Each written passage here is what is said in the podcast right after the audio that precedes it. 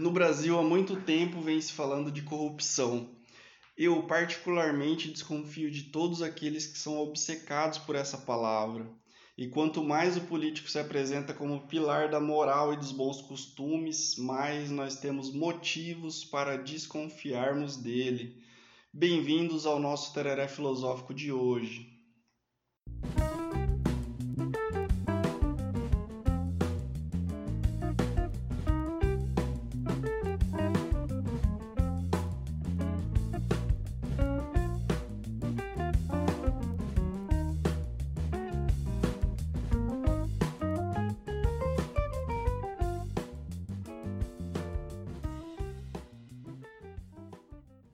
Para fazer aí essa reflexão sobre a corrupção, eu trago aqui para vocês alguns trechos do texto do Alain Badiou chamado O Real Perdido, onde o autor tenta investigar o real a fim de expor os impasses da apreensão do real, sem ser pelos métodos, digamos, tradicionais usados pela filosofia, pelas ciências sociais ou até mesmo pela economia ele recorre, entre outras coisas, ao teatro, à psicanálise e à poesia. E é isso que faz esse livro ficar tão interessante. Né? Ele não faz isso à maneira tradicional, ele utiliza dos elementos do teatro, da psicanálise da poesia, para que com isso ele acabe de fato é, encontrando aquilo que é o real de fato, né? aquilo que é o real de fato.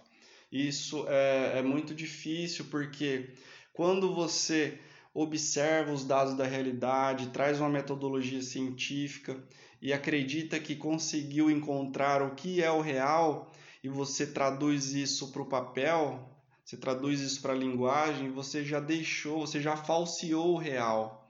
Então é, é, é, muito, é muito isso, é muito difícil de você conseguir transmitir é, a verdade sobre aquilo que é real.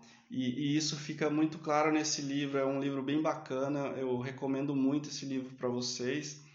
E, e nesse livro ele acaba entrando em conceitos como o conceito de escândalo e, consequentemente, o conceito de corrupção, da qual vamos tratar aqui hoje. Então, duas coisas me chamaram muita atenção nesse livro. Uma é que esse livro traz um pouco desse, desse desespero que a gente tem, que o ser humano tem, de para acessar o real, né? É, e, e, muitas vezes, quando o ser humano tentou encontrar o real, ele, ele não conseguiu fazer isso sem falsear o real. Então é, é, é muito bacana esse livro que tra traz o livro essa tentativa de, de trazer o real sem falsear o próprio real. Então o ser humano, desde que o ser humano é ser humano, ele busca entender o que é a realidade, entender o que é verdade e, e sempre a gente está nessa sempre a gente tá nessa tentativa de capturar o real. E ao tentar capturar o real, ele na maioria das vezes ele acaba nos escapando, né? O exemplo de quando a gente observa e, e, e tem a certeza de que encontramos a, a realidade, encontramos o real, a gente escreve isso, a gente já traiu. Aquelas palavras não é mais o real, não é mais a realidade. Então, é, outra coisa que me chamou a atenção nesse livro é que o Badiou ele afirma com todas as letras que a corrupção é a regra da nossa sociedade enquanto polis, né, enquanto política, e não uma pequena exceção que acontece ali de vez em quando, que acontece esporadicamente, como induzem a gente a pensar. É, é muito bacana esse livro, muito bacana esse livro. Quando a corrupção vem à tona, ela sempre vem à tona com um escândalo, né? Quando a corrupção vem à tona, ela se torna um escândalo. E, e o escândalo para o Badiou é precisamente aquilo que vai, em termos de opinião, abrir a porta para uma espécie de desvelamento de um cantinho do real mas desde que esse fragmento seja imediatamente tratado como uma exceção, uma escandalosa exceção.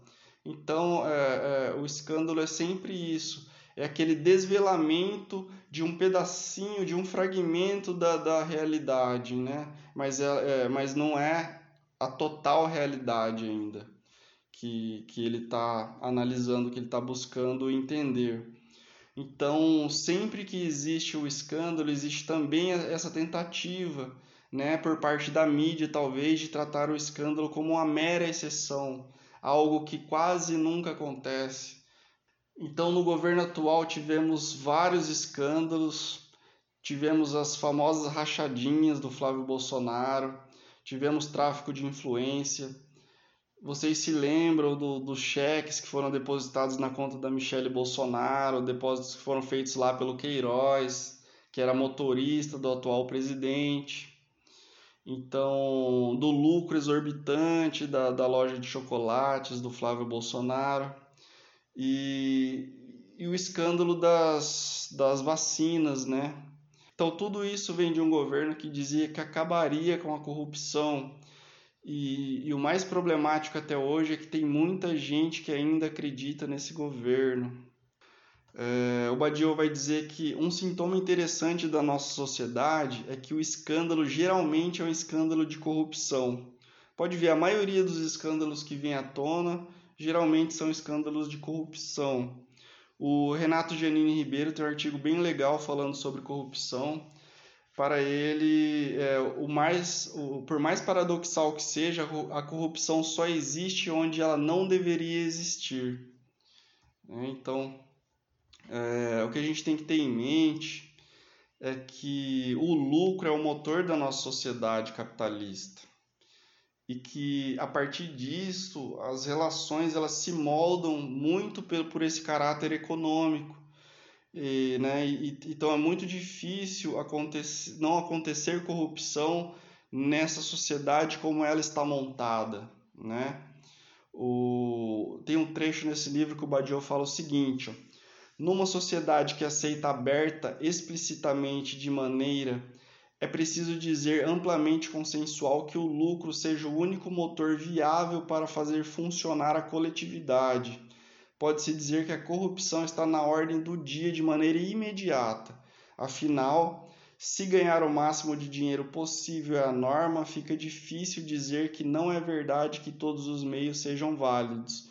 Então, do jeito que está montada a nossa sociedade, né, tudo pelo lucro, tudo pelo capital, fica muito difícil você falar para as pessoas que não vale tudo para conseguir dinheiro, para conseguir é o lucro, né? Então as pessoas fazem tudo o que for possível para conseguir o lucro. Então fica muito fácil de haver esquemas de corrupção na sociedade como a nossa, né?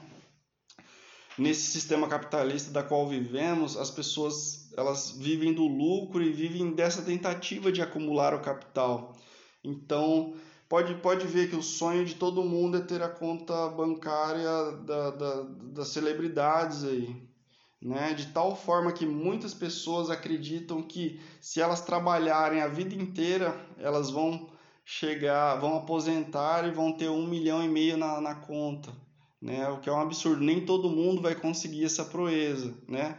A maioria ela acredita até de maneira inconsciente que um dia ela vai possuir esse, esse, esse valor. Né? Quando a gente olha para a sociedade, a gente vê que não é desse modo, não é assim como as pessoas acreditam, né?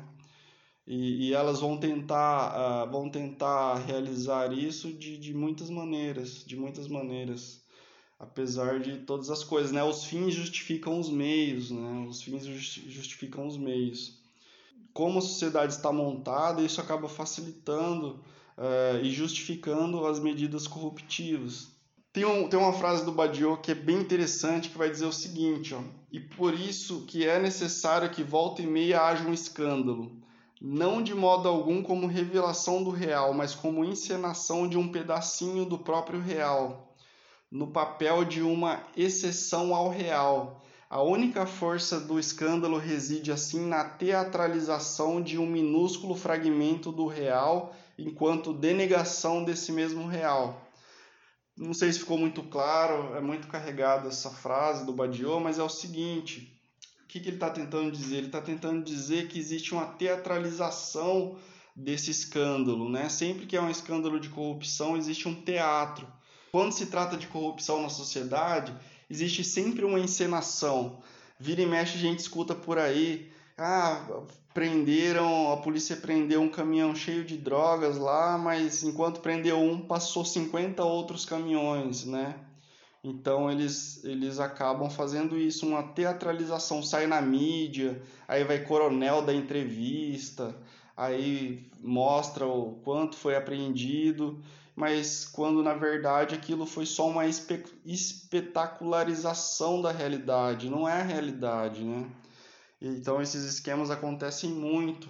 Ele vai dizer também que o golpe teatral, evidentemente, é parte integrante da natureza do escândalo, o que se esclarece facilmente se compreendemos que se trata, na verdade, de fazer um pedacinho do real funcionar como se fosse uma exceção ao real e de lançá-lo como um petisco à opinião pública para que ela volte fundamentalmente à sua submissão àquilo que no fundo é a lei do mundo, a onipresença da corrupção. Então aqui o, o, a tese central do Badiou é que é o seguinte, na maneira como a sociedade está montada, a corrupção ela não é uma exceção, ela é a regra nessa sociedade, ela é a regra. Fazem em si muito essa teatralização né, do, do, das coisas, essa espetacularização das coisas na sociedade. Então é preciso isso para que, é, como se fosse fazendo o real funcionar a partir disso. E, e, uma coisa que a gente sempre tem que ter em mente é que é onde há muito dinheiro, consequentemente vai haver corrupção, porque a partir do momento que o dinheiro circula em quantidades muito grandes, ela só favorece né, esses esquemas de corrupção. Aí, aí o Badiou vai fazer a imagem de que é como se alguém caminhasse com uma, uma, uma bandeja cheia de dinheiro e, e, e, esse dinheiro vai caindo pelas beiradas, né? Então, onde há muito dinheiro, consequentemente, vai ser mais fácil de haver esquemas de corrupção.